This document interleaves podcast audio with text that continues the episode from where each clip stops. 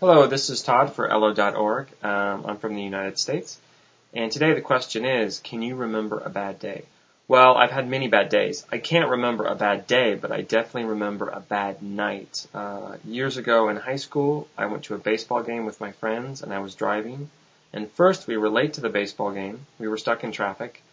And then it started to rain. And when we got to the baseball game, they postponed the game because of rain. So then we sat in our seats for about an hour in the rain.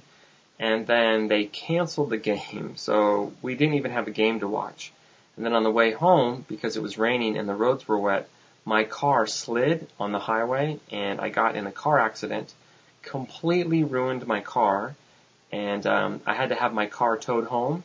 And then I had to take a bus home. I got home really late, and then the bus station was about four miles from my house where I lived, and I had to walk home.